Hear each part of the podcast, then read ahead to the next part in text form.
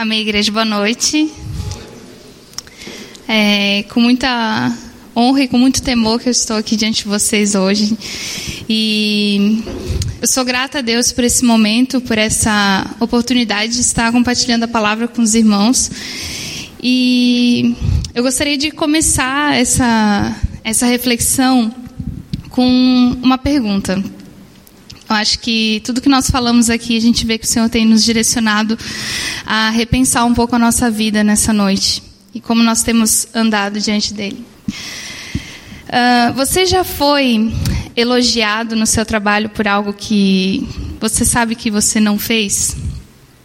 E aí, eu vou dar alguns exemplos para a gente pensar um pouquinho melhor. Uh, por exemplo, nós chegamos no nosso trabalho e falamos assim: como você é prestativo e você sabe que em casa você deixou talvez a sua esposa ou seus filhos na mão para cumprir outras atividades que não diz respeito a eles, e você pensa no seu interior, é, eu não sou tão prestativo assim como os outros pensam que eu sou. Ou então você vem aqui na igreja ou na sua escola e as pessoas olham e dizem assim: Nossa, como você é bondoso, querido, alegre. E você pensa no seu interior assim: É, não sou tão assim. Eu sou, eu sou um pouquinho cruel às vezes. E essa é a nossa realidade. Nós vivemos a nossa vida em duas, em, duas instâncias: aquela que as pessoas veem e aquela que nós sabemos que existe. E eu acho que isso tem tudo a ver com o nosso tema de santificação, porque nós sabemos uma realidade a nosso respeito e Deus sabe outra. E as pessoas, uma outra ainda. Então seríamos três. Mas eu queria que a gente pensasse um pouco sobre o que é realmente santificação, o que é santidade. O que é que eu mostro para as pessoas, o que é que Deus vê em mim e quem eu realmente sou. Eu acho que a gente pensa quando quando lembra assim santidade de algo muito engessado, um conjunto de regras e, e usos e costumes que nós devemos ter, comportamentos que os outros disseram para gente que é correto, que é é certo fazer. Ou então nós olhamos para líderes e pensamos, ah, eles que são santos, a gente é só um mero mortal. E eu queria dizer que não. Né? A gente já tem visto isso através de, de várias palavras que nós temos aqui na igreja, e todos nós somos chamados de santos por Deus. Então não é santidade não tem relação com a quantidade de vezes que você leu a Bíblia.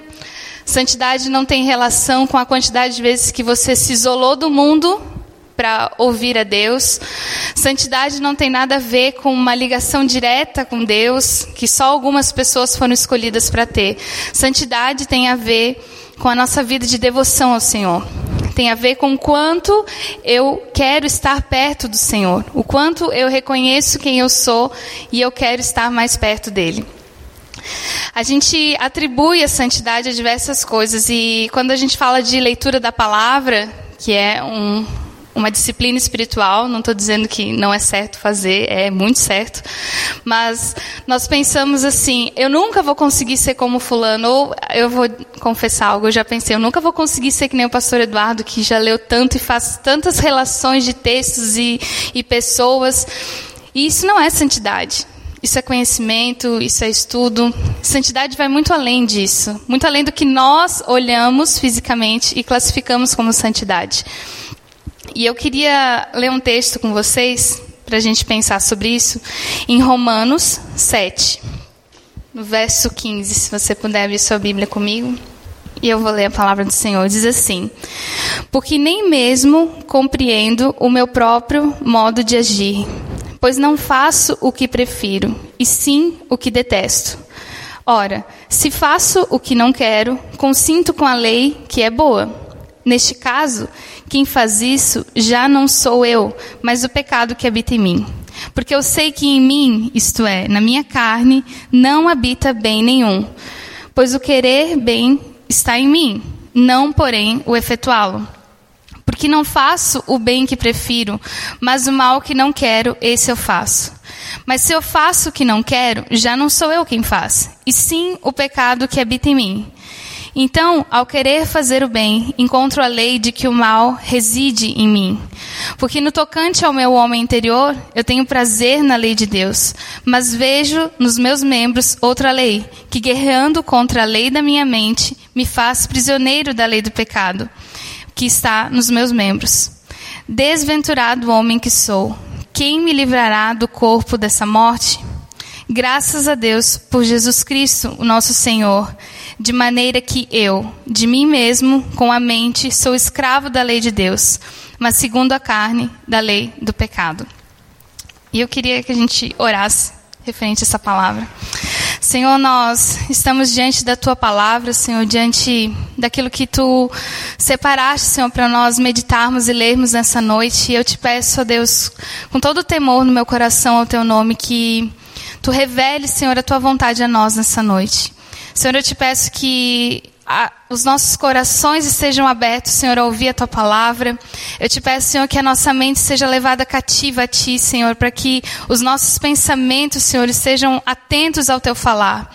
Eu te peço, Senhor, que tu abra os nossos ouvidos espirituais para que nós possamos ouvir o teu Espírito Santo aqui. Deus, eu te peço que tu nos cubra com teu sangue nessa hora, Pai, e revele a tua vontade. Nós somos totalmente dependentes do teu Espírito e nós estamos aqui porque te amamos, Senhor, e queremos ouvir e aprender de ti. É o que nós te pedimos e desde já te agradecemos em nome de Jesus. Amém. Esse texto para mim ele é muito profundo porque ele fala de algo difícil da gente compreender. Porque nós queremos tanto fazer o bem e é tão difícil efetuá-lo. Porque na nossa mente, às vezes a gente projeta que nós vamos sair de casa, nós não vamos nos estressar no trânsito, nós não vamos brigar no trabalho e sai tudo diferente. Nós queremos fazer o bem, mas efetuamos totalmente o contrário. Efetuamos coisas ruins. E nós olhamos para dentro de nós e pensamos: mas eu queria fazer algo bom. Por que está saindo tudo diferente do que eu planejei? E eu acho que isso tem muito a ver com a nossa limitação em entender o que realmente é ser um cristão. Ser um cristão não é nós estarmos passivos de erros. Ser cristão não é todos os dias pela manhã nós levantarmos extremamente santos, extremamente bondosos, porque simplesmente aceitamos Cristo na noite anterior. Ser cristão é uma decisão diária de que nós iremos andar em conformidade com a palavra de Deus. Ser cristão é nós olharmos para a Bíblia e sermos confrontados com quem nós somos e queremos ser parecidos com Deus. Então, eu olho para esse texto e penso: quantas vezes eu me coloquei nessa situação de estou pensando bem, mas agindo totalmente ao contrário. Estou querendo amar os outros, mas o meu agir passa outra mensagem. E a pessoa está lendo essa mensagem em mim, de que eu não estou verdadeiramente amando ela, eu não estou verdadeiramente perdoando ela. E eu penso, é certo só policiarmos o nosso modo de agir, para que venhamos agir conforme a vontade de Deus? Ou existe algo mais profundo sobre santificação que a gente tem estado somente no raso? E uma das coisas que eu quero destacar é que, né, para nossa tristeza, nós ainda estamos num corpo de carne e osso. Ainda temos, como Paulo disse, a lei do pecado em nós. Nós não somos mais pecadores a partir do, do, sacrifício de Jesus, quando nós o aceitamos, mas ainda existe pecado em nós. Ainda somos de carne e osso. E essa é a primeira coisa que eu queria pensar com vocês, é que ele fala que ele não entende o seu modo de agir, porque na mente ele tem se renovado segundo a vontade de Deus, mas o seu corpo não tem correspondido exatamente a tudo aquilo que ele aprende, a tudo aquilo que ele vê em Deus. E nós olhamos para nós mesmos e pensamos: mas por que não funciona comigo? Porque eu vou na igreja e vejo pessoas que parecem estar flutuando e eu continuo preso na terra, parecendo que nunca vou sair daqui. E é porque nós temos essa ideia de que a partir do momento que aceitamos Jesus, ele arranca a nossa carnalidade toda fora e joga no lixo. Isso é mentira. Nós ainda temos que lutar contra o pecado todos os dias da nossa vida até a consumação dos séculos. Até nós morremos, nós vamos lutar contra todos os pecados que nos rodeiam, orgulho, incredulidade. Nós temos a confiança de que Ele vai nos auxiliar, mas ainda somos de carne e osso. Eu queria dizer para você que se você achou que virou um super-herói, é mentira. Você ainda continua sendo você mesmo. Cristo veio para nos dar vida, nos dar uma novidade de vida, uma nova natureza, mas ela é a cada dia aperfeiçoada. Então, a cada dia, Ele vai trabalhar no nosso coração para que nós não sejamos como antes, para que sejamos amadurecidos nele. Mas é um processo. Não é do dia para a noite que os pecados vão sumir. Não é do dia para a noite que nós vamos parar de achar as pessoas bonitas e cobiçá-las. Não é do dia para a noite que nós não vamos mais querer ter os bens que o outro tem. É um processo diário. E Paulo olha para ele e diz: Como entender isso? Se o bem que eu quero não tenho conseguido fazer, mas o mal está perseguindo o meu caminhar. Eu gosto de uma versão que ela fala sobre isso e ela diz assim: Não faço o que eu gostaria de, de fazer, pelo contrário, aquilo que eu odeio. Então, são coisas que a gente olha e diz assim: Eu tenho nojo disso, mas isso está grudado em mim. Então, nós precisamos caminhar cada vez mais perto de Deus para que isso seja retirado de nós. Quem nunca sentiu assim que, ah, essa semana vai dar certo? É quase que nem dieta, né? Essa semana vai. Eu vou conseguir ler a Bíblia todo dia, eu vou conseguir orar todos os dias. E aí passou segunda, terça, na quarta já desandou tudo e a gente chuta o balde. É, dieta é um pouquinho antes, né? Na segunda mesa a gente já chuta o balde. Né? Com Deus a gente tenta dar uma, uma estendida no prazo, né? Não, vou tentar de novo.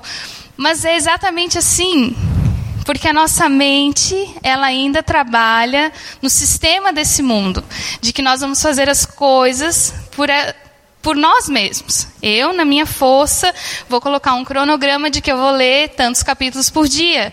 Eu vou colocar na minha, na minha agenda que eu vou em todos os cultos da igreja.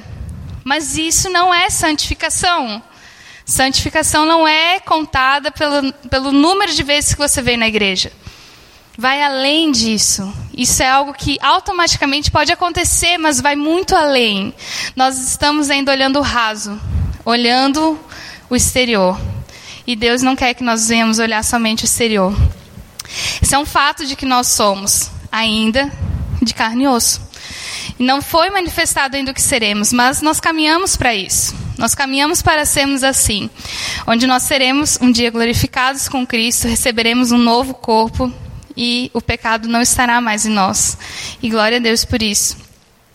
Eu queria ler um texto que se encontra em João 17, 17 e 15, que Jesus intercede pelos seus, intercede pelos seus discípulos e hoje nós sabemos que ele está à direita de Deus intercedendo também por nós. E ele fala assim: Não peço que os tire do mundo, mas que os livre do mal. Não são do mundo como eu do mundo não sou. Santifica-os na verdade, a tua palavra é a verdade. Eu acho esse texto muito precioso porque a gente tem essa ideia incutida, né, de que a gente foi retirado do mundo e está vivendo na bolha. E não existe uma bolha cristã, não existe um mundo paralelo. Nós ainda estamos nesse plano estamos vivendo aqui e é necessário que as nossas obras manifestem a Cristo, manifestem quem Ele é, para que o mundo creia que Ele veio, ressuscitou dos mortos e fez uma obra em nossas vidas. Mas Jesus ora e diz assim: Eu não peço que os tire do mundo. Então, essa ideia de que nós seremos sugados, mais uma vez, né, é aniquilada. Porque o que, que Ele pede? Que santifique-nos na verdade. Ele pede a Deus, Pai, santifica-os na verdade. A tua palavra é a verdade. E quando eu penso que a palavra de Deus é a verdade a nosso respeito, o meu coração ele se enche de alegria, porque o Senhor intercedeu por mim e por você nesse texto. Ele intercedeu por nós para que nós fôssemos santificados na verdade pelo Espírito Santo que hoje habita em nós. E é algo que eu vejo que nós temos às vezes diminuído ou nós temos colocado o Espírito Santo como uma energia, como algo que vem e vai E nós não entendemos que Ele mora dentro de nós. O Espírito Santo habita em nós. E Ele veio à Terra com uma missão: nos guiar, nos conduzir em toda a verdade, nos ensinar sobre a palavra. Então, quando nós lemos a Bíblia, é necessário que nós peçamos ao Espírito Santo: me auxilie nessa leitura. Me mostra qual é a verdade desse texto. Me mostra o que estava no coração de Deus quando isso foi revelado ao homem. Porque se nós lemos a palavra a título de informação, a título de história, como se nada tivesse em nós, nós seremos como diversos ateus ou diversas pessoas no mundo que já leram a Bíblia três vezes e olham para ela e dizem assim: não é nada, é só uma história. Mas isso para nós não é uma história. Isso aqui é a palavra de Deus sendo revelada a nós a cada dia e trazendo novidades de vida.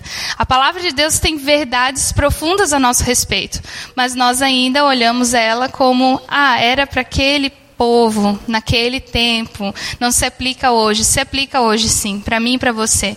O Senhor olha para nós e ele vê santidade. Não porque nós temos o trabalho de ser santos, mas porque Ele é santo. E a partir do momento que Ele morreu por nós, Ele derramou isso sobre nós também.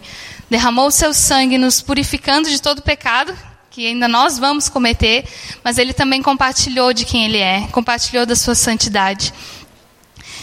Né, nós temos que parar de reduzir o Espírito Santo e começar a honrá-lo em nosso meio honrá-lo em nosso coração, porque ele veio se relacionar conosco. Quando Jesus subiu aos céus, ele disse: Eu não deixo vocês sozinhos, é necessário que eu vá para que o Espírito Santo venha e guie vocês. Então você não pode achar que você vai guiar a sua vida sem a ajuda do Espírito Santo. Não é por obras, para que a gente não se glorie.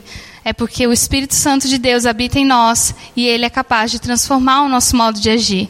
A partir do momento que eu leio, sou confrontado então ele me mostra que no meu interior às vezes ainda há coisas que precisam ser modificadas. E ele vai mostrar até o final da sua vida, não é só hoje.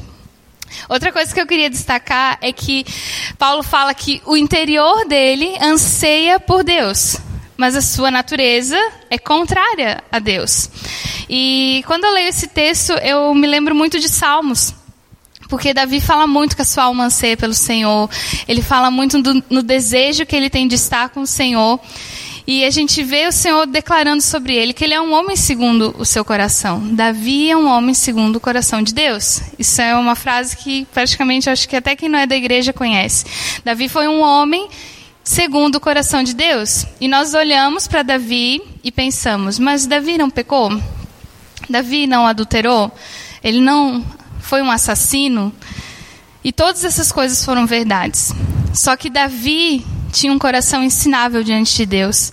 Davi era comovido pela presença de Deus e dizia: Senhor, eu pequei. Essa é, é a chave e é, o, e é o detalhe que faz com que tanto Paulo como Davi falem isso.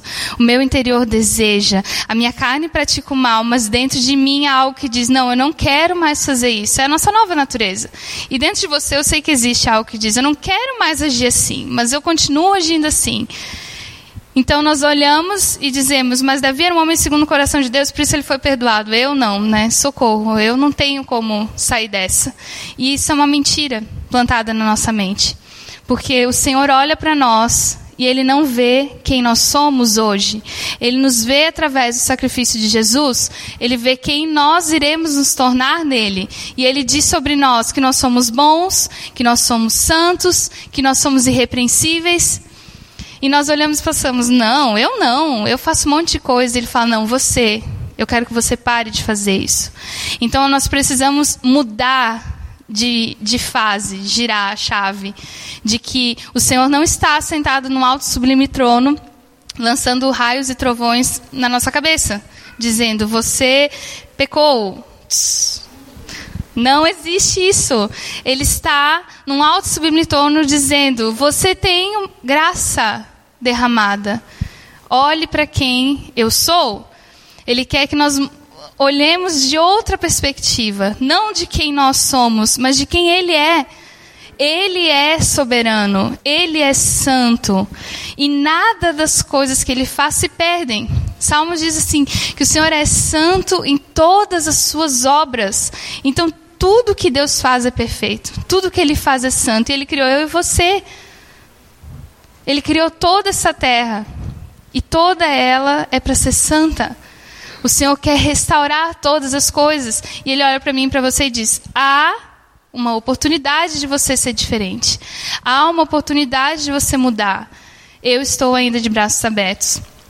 E eu acho que isso para mim é a coisa que mais gera impacto no meu coração, porque nós não cremos nas verdades de Deus a nosso respeito, nós escolhemos crer nas mentiras. Quem aqui nunca acreditou numa mentira sobre si, de que você é burro, de que você não vai capaz, de que você não vai conseguir? Isso tudo são vozes que vêm na nossa mente, internas, externas, dizendo que nós não vamos conseguir indo contrário ao que a Bíblia diz. E a Bíblia diz que nós somos o que somos por, por graça. Né? Mas a Bíblia diz o quê? Que nós somos filhos de Deus. Jesus morreu por nós para que sejamos feitos filhos de Deus. E Deus tem filhos à imagem e semelhança de Jesus. Então nós não somos mais burros. Nós somos inteligentes pela graça do Senhor. Eu não quero mais crer nessa mentira. Eu quero crer nas verdades de Deus a meu respeito. Ele me olha e ele diz que nós somos justos. Ele me olha e me diz que eu sou bom. E quando eu passo a crer nessas coisas, eu consigo caminhar em bondade. Eu consigo caminhar em mansidão. Ele fala: venham e aprendam de mim. Então é necessário que nós cheguemos perto dele para aprender de quem ele é. E eu vejo o Senhor convidando a gente a dar um passo. Venham perto.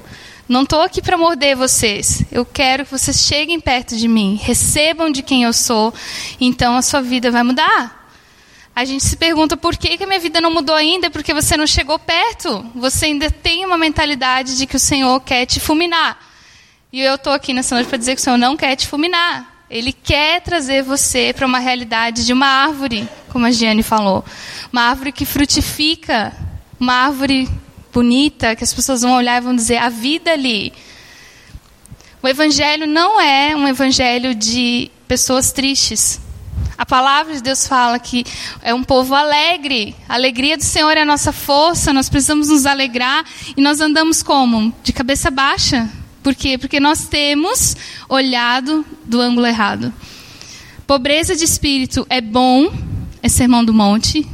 É necessário eu entender que eu sou pó. Mas é necessário entender que nele nós não somos pó. Nós somos feito imagem e semelhança.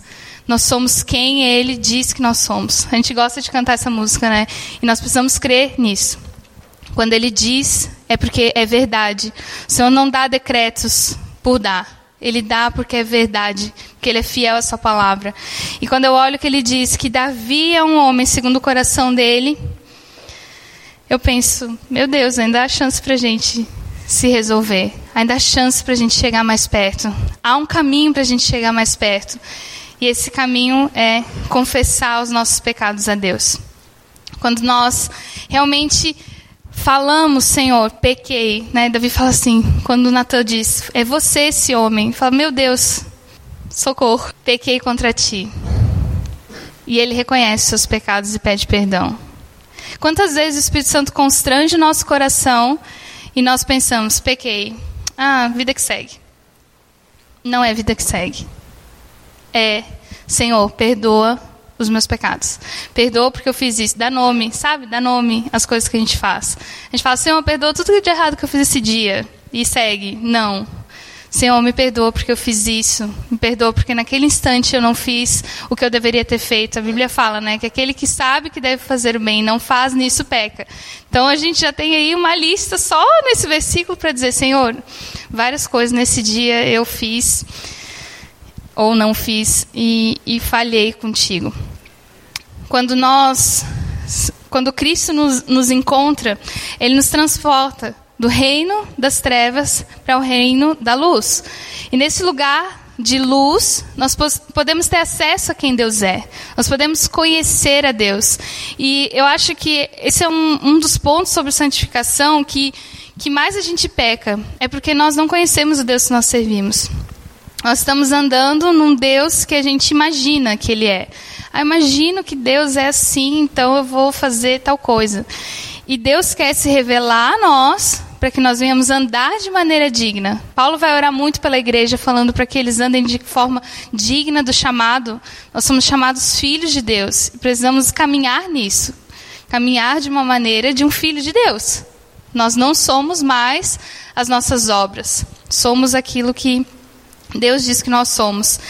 E pensando sobre fazer, eu tinha dado o nome dessa mensagem de o ativismo que nos separa de Deus.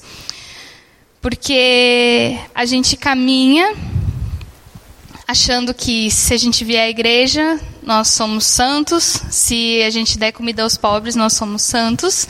Se nós lermos a Bíblia três vezes todo ano, nós seremos mais santos ainda. E se nós fizermos jejuns intermináveis, aí mesmo que a gente vai subir aos céus, vai ser arrebatado, vai vir uma carruagem de fogo nos buscar. E obras por obras não são nada.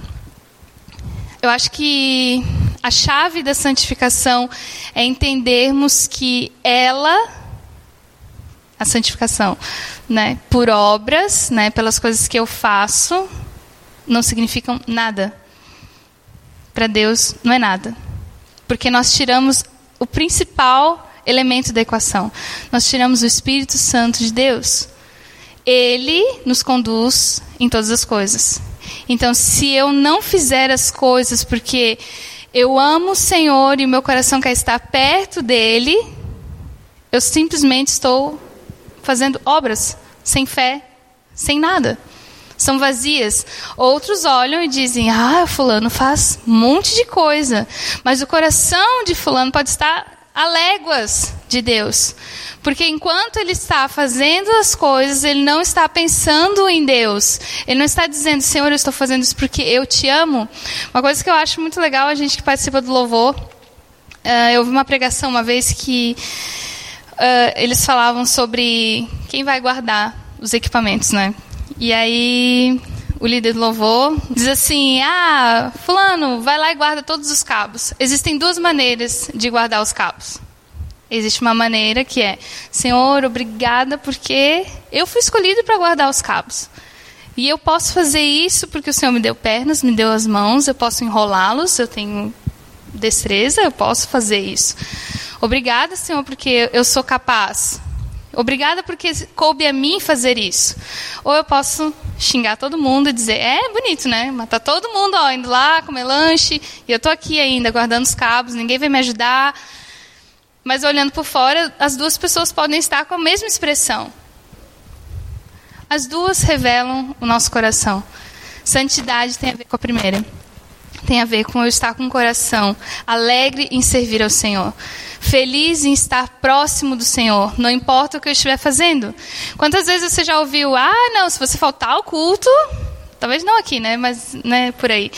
Se você faltar ao culto é porque você está em pecado, você não veio e está desviado, infinitas coisas. Todo mundo já ouviu isso. Mas o que, que realmente significa isso? Se o meu coração está diante do Senhor, se as minhas obras são testadas por Ele, o meu coração precisa estar entregue. Às vezes a gente deixa de fazer coisas. Eu já, gente, eu já fiz absurdos de não ir em festas porque eu tinha que ir na igreja.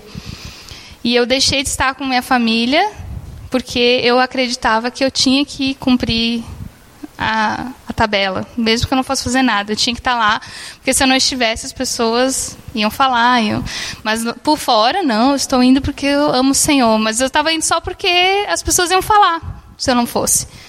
Isso não é santidade, isso não é uma atitude que agrada o Senhor. Ele quer que você esteja aqui porque você ama Ele. Ele quer que você esteja aqui porque você honra a sua presença. E que você esteja com seus familiares honrando a presença dele, honrando quem ele é sendo luz onde há trevas. Porque nós não fomos chamados para ficar numa bolha aqui, santa, só os santos aqui. Quem tem pecado vai embora. Vamos levantar e ir embora, todo mundo. Porque não existe isso. Todos nós aqui pecamos e precisamos da graça de Deus. Precisamos da sua misericórdia. Então, se a gente não andar em conformidade com isso, a Bíblia fala que nada vai funcionar, né? E eu vejo assim que a gente acredita tanto que é pelas nossas obras, mas a palavra de Deus ela fala em Romanos que em Romanos 8, do 26 ao 30, eu vou resumir para a gente não se estender muito, mas ela fala assim que o Espírito Santo sonda os nossos corações e ele passa as nossas orações a Deus. Aquilo que nós não sabemos fazer, ele traduz para Deus. Por quê? Porque nós não sabemos orar como convém. Então, nem orar você sabe. Eu também não. Todos nós. A gente não sabe orar. Por isso que a gente pede, Espírito Santo, me ajuda a orar, me conduz. Então, eu queria, se você sair daqui dessa noite e não levar nada, só quero que você leve isso. O Espírito Santo não pode ficar fora da sua vida. O Espírito Santo é o que você tem hoje dentro de você é o que vai te conduzir e guiar toda a verdade. Então, pare de achar que ele é só uma energia e um choro no culto. Não é. Ele vai muito além. Ele quer se relacionar com você, é uma pessoa. Então ele fala que todo esse trabalhar do espírito, que ele sonda o nosso interior, é para nos transformar cada vez mais próximos de Deus, mais parecido com seu filho Jesus.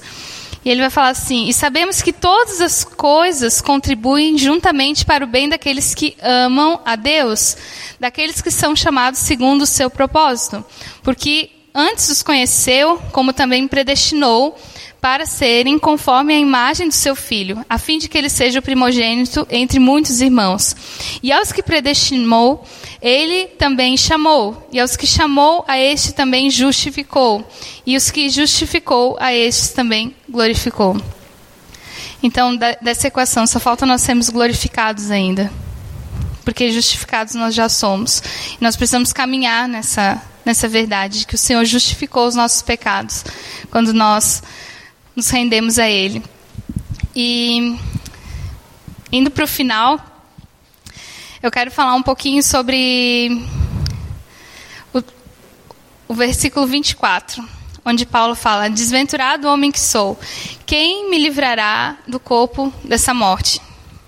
Essa é uma frase bem forte. E eu acho que todos nós já nos deparamos com alguma situação na nossa vida onde nós vemos que nós somos tão podres, tão destituídos de Deus, que nós pensamos: quem será que vai me socorrer desse lugar? Mesmo nós cristãos, que já somos cristãos há anos, nós pensamos como vamos ser restaurados, como sairemos desse, desse ambiente, dessa prisão, dessa prisão mental, às vezes física. E no, no versículo 25, eu acho que ele dá o tom para toda a nossa vida, que fala: graças a Deus por Jesus Cristo, o nosso Senhor. De maneira que de mim mesmo, com a mente, sou escravo da lei de Deus, mas, segundo a carne, a lei do pecado. Eu queria ler uma outra versão que ela fala assim: Que Deus seja louvado, pois Ele fará isso por meio de Cristo Jesus. Ele vai nos livrar desse corpo da morte. Porquanto esta é a minha situação. No meu pensamento, eu sirvo a lei de Deus mas na prática eu ainda tenho servido a lei do pecado. E eu gosto que né, no decorrer do texto ele vai falar que não há condenação para aqueles que estão em Cristo. Então a gente precisa entender essa verdade hoje sobre nós, de que o Senhor nos chamou, nos justificou e o nosso processo de santificação passa por Ele. Não é sobre o que você faz, é sobre quem Ele é. Nada né, a gente cantou antes de comprar, antes, antes de tudo, tudo que nós podemos pensar em fazer, nós precisamos colocar a nossa fé em Jesus. Ele fala que ele começou uma boa obra em nós e ele é fiel para completar. Que ele é o autor e consumador da nossa fé. Tudo começou e termina nele. Então não é sobre o quanto você consegue ler a Bíblia, não é sobre quantas vezes você vem à igreja ou em quantas vezes você perdoou que às vezes a gente conta até se já deu 70 vezes 7. Não é sobre isso. É sobre sermos a imagem e semelhança dele. É sobre sermos quem ele nos chamou para ser. Sermos parecidos com ele. Queremos um relacionamento com ele. E quando a gente pensa em relacionamento com Deus, a gente precisa entender a verdade de que Ele nos chamou para ser algo muito maior do que simplesmente mais uma pessoa na Terra. E eu queria ler com você 2 Pedro 2,9, para a gente encerrar. Desculpa, é 1 Pedro 2,9. Eu queria dizer que essa é a verdade de Deus a nosso respeito nessa noite.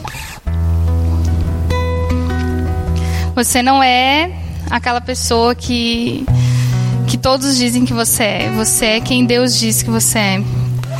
Você não é nem só nem mesmo a pessoa que, como Paulo falou aqui, desventurado homem que sou, quem me livrará? Socorro.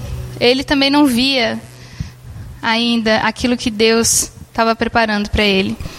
Ele ainda não tinha noção total de que é um breve momento. Sabe, Paulo, ele, eu vejo nesse texto que ele um pouco se desespera, porque ele pensa: meu Deus, e agora? Eu fui confrontado com quem eu sou. E quem de nós nunca chegou num momento assim que achou que era santo e daqui a pouco uh, desandou tudo assim e pensou: e agora? Tudo que eu vivi foi uma mentira? Ou tudo que aconteceu daqui para frente é que está errado? Ou vai, vai ditar o que eu sou? E eu queria convidar você a ler isso e entender que o Senhor te chamou para ser isso. Mas vocês são a raça escolhida, os sacerdotes do Rei, a nação completamente dedicada a Deus e o povo que pertence a Ele. Vocês foram escolhidos para anunciar os atos poderosos de Deus, que Ele os, que os chamou da escuridão para a sua maravilhosa luz. E o 10 fala assim: Antes vocês não eram povo de Deus mas agora são o seu povo.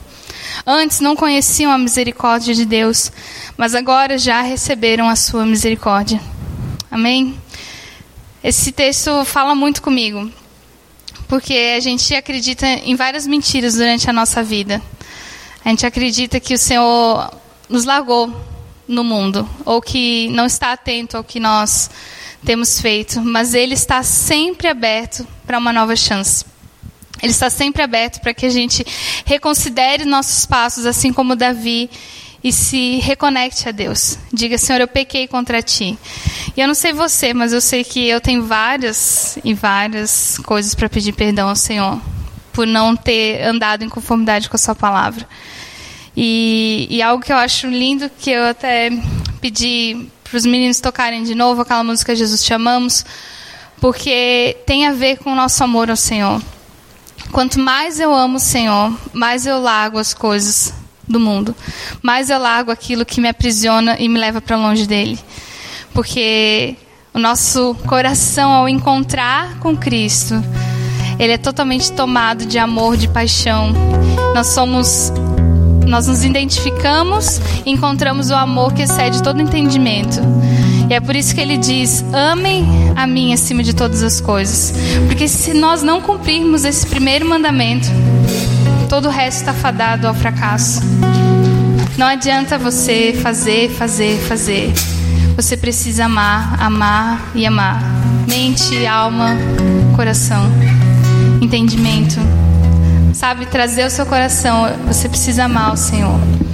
Sabe, dizer como Davi falou para a alma dele: a alma se aquete, lembra-te quem é o teu Deus. Nós precisamos nos lembrar.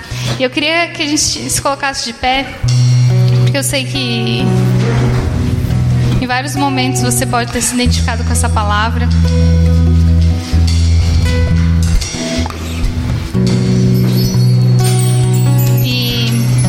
Para terminar, eu queria ler algo para você.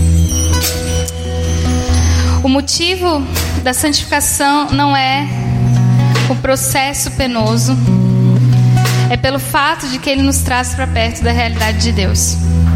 Paulo olha para si, para o seu corpo canal, e vê a sua podridão estampada e gritando a ele. Mas ele olha para o seu interior e já não vê mais quem ele era ele vê que o seu interior tem clamado pela comunhão com Deus. Sua alma anseia o Deus vivo. E esse é o nosso processo de santificação. Olhar para a nossa situação atual, mas desejar no mais íntimo do nosso ser estar mais perto de Deus, cultivando um coração quebrantado em Sua presença. Eu creio que essa canção, Jesus Chamamos, ela fala muito sobre nós deixarmos muita coisa para trás. Fala sobre a nossa novidade de vida. E eu queria que você, onde você está, você pudesse orar ao Senhor, porque Ele te encontra aonde você está. A palavra diz que Ele nos atraiu a Ele mesmo.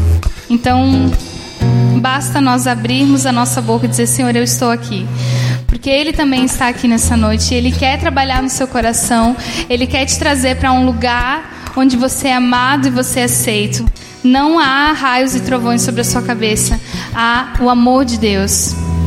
Há a santidade de Deus sendo derramada sobre nós. Que você nessa hora se, se apresente ao Senhor, sabe? Você coloca o seu coração diante dele diga: Senhor, eu quero nessa noite fazer dessa canção a minha oração. Dizer que o ontem ficou totalmente para trás que a tua graça ela me alcançou num nível que eu não quero mais voltar. Eu não quero mais ser a pessoa que eu era quando eu cheguei aqui nessa noite. Eu quero ser alguém segundo o teu coração. Eu quero ser alguém que chama a tua atenção, que ouve os teus segredos, que passa tempo contigo. Uma pessoa que realmente ama o Senhor. Que realmente canta isso. Senhor, tu és a razão do meu viver. Mesmo quando tudo se vai, eu encontro força nas tuas mãos, na tua palavra. Amém. Senhor, nessa noite nós reconhecemos que somente tu és digno, Senhor, de toda adoração, de toda honra, de todo louvor.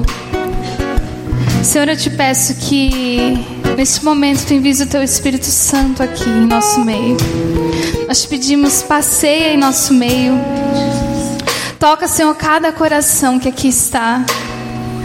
Deus, nessa noite eu te peço que nós não venhamos a, a estar satisfeitos com quem nós somos, mas que nós venhamos a olhar a tua palavra e ver, Senhor, que tu diz palavras de paz e não de mal a nosso respeito. Senhor, eu te peço que aumente a fé no nosso coração nessa noite, para que nós possamos crer na tua palavra, para que nós possamos crer quando tu diz que nós somos filhos teus. Senhor, eu te peço que todo engano seja removido da nossa mente agora. Pai, eu te peço que o teu sangue purifique os nossos pensamentos, o nosso falar, o nosso pensar. Jesus, eu te peço que o teu espírito de sabedoria e revelação esteja sobre nós, nos revelando quem tu és, nos revelando a pessoa de Jesus Cristo.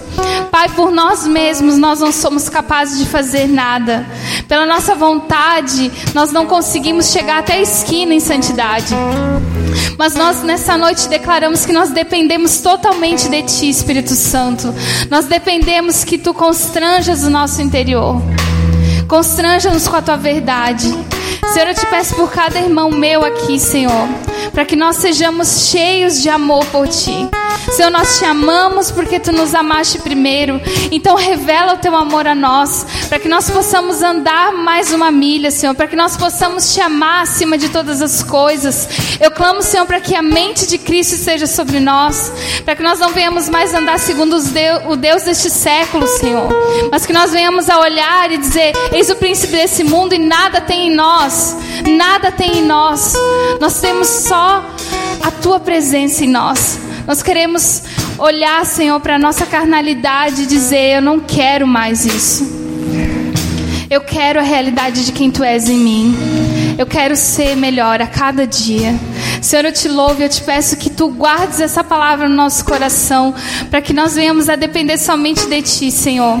Para que nós não venhamos, como já foi falado, confiar em carros, cavalos, confiar na força do nosso braço, mas que nós venhamos a confiar na grandeza do Deus que nós servimos, aquele que faz tudo perfeito, aquele que é fiel em todas as suas palavras. Nós louvamos o teu nome e te agradecemos, Senhor, pela tua presença aqui. Em nome de Jesus. Amém.